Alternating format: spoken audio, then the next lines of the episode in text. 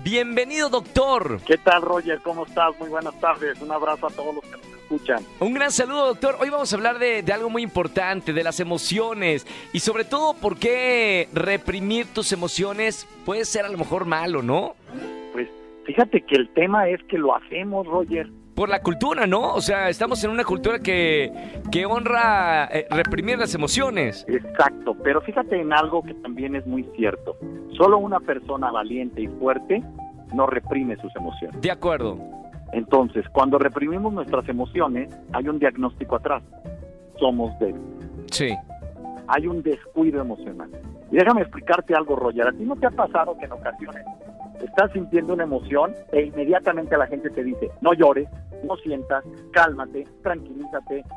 Y entonces quieren que bloquees tu emoción. Claro.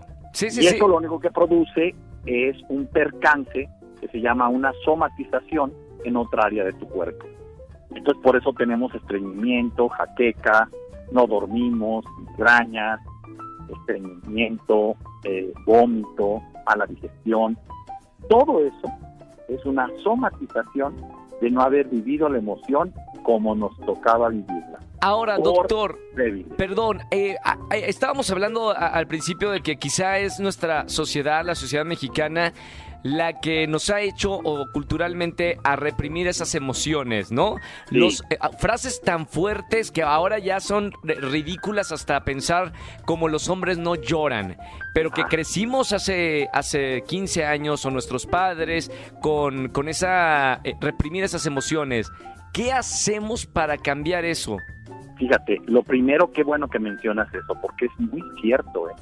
Está bien arraigado, no solo el, fíjate, los hombres no lloran y una mujer que expresa sus emociones está loca. Sí, o calladita te ves más bonita también es una frase con la que crecimos Otra frase malmente. Espantosa. Sí, Y eso es cultural y tienes mucha razón en tu observación, Roger. Fíjate que lo que sucede es esto. Las emociones eh, son, a ver, el dolor es un indicador de que hay una herida emocional no resuelta en tu persona. correcto. Entonces, la emoción está ligada al dolor.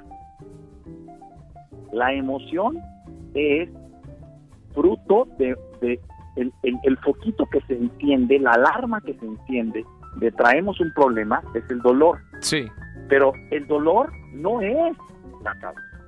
La causa de que el dolor aparezca, que es simplemente un foquito, es que hay una emoción que resolver. claro. Es como cuando vas manejando y te aparece en el foquito el que le falta gasolina a tu carro. Qué absurdo sería que yo golpeara y fundiera el foquito para así ya no tengo problema. No, el, el foquito es un indicador de que te tienes que parar porque te va a quedar el carro sin gasolina. Lo mismo pasa con el dolor y con las emociones.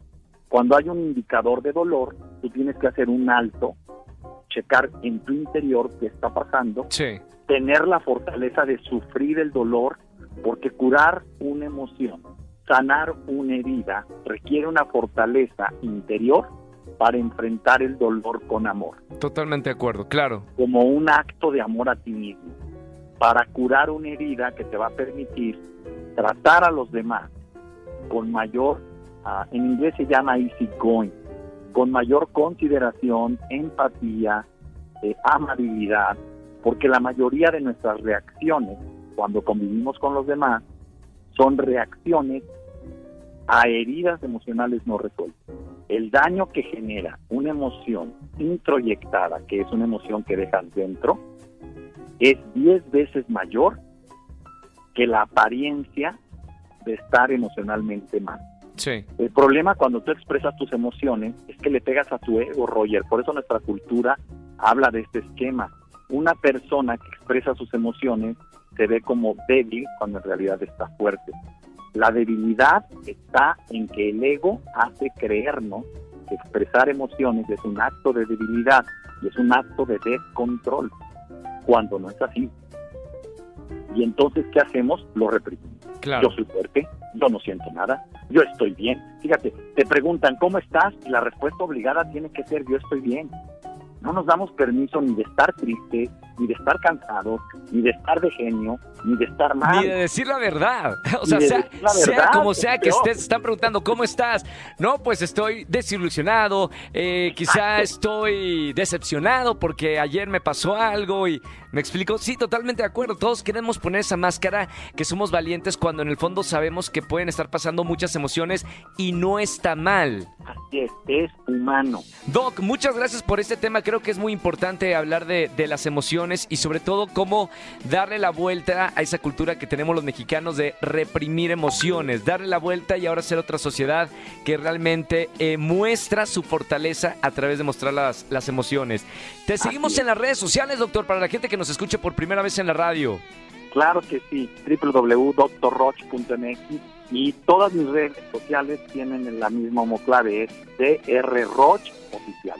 Ahí estamos, doctor. Y hasta el próximo miércoles con otro tema de, de desarrollo personal aquí en la radio.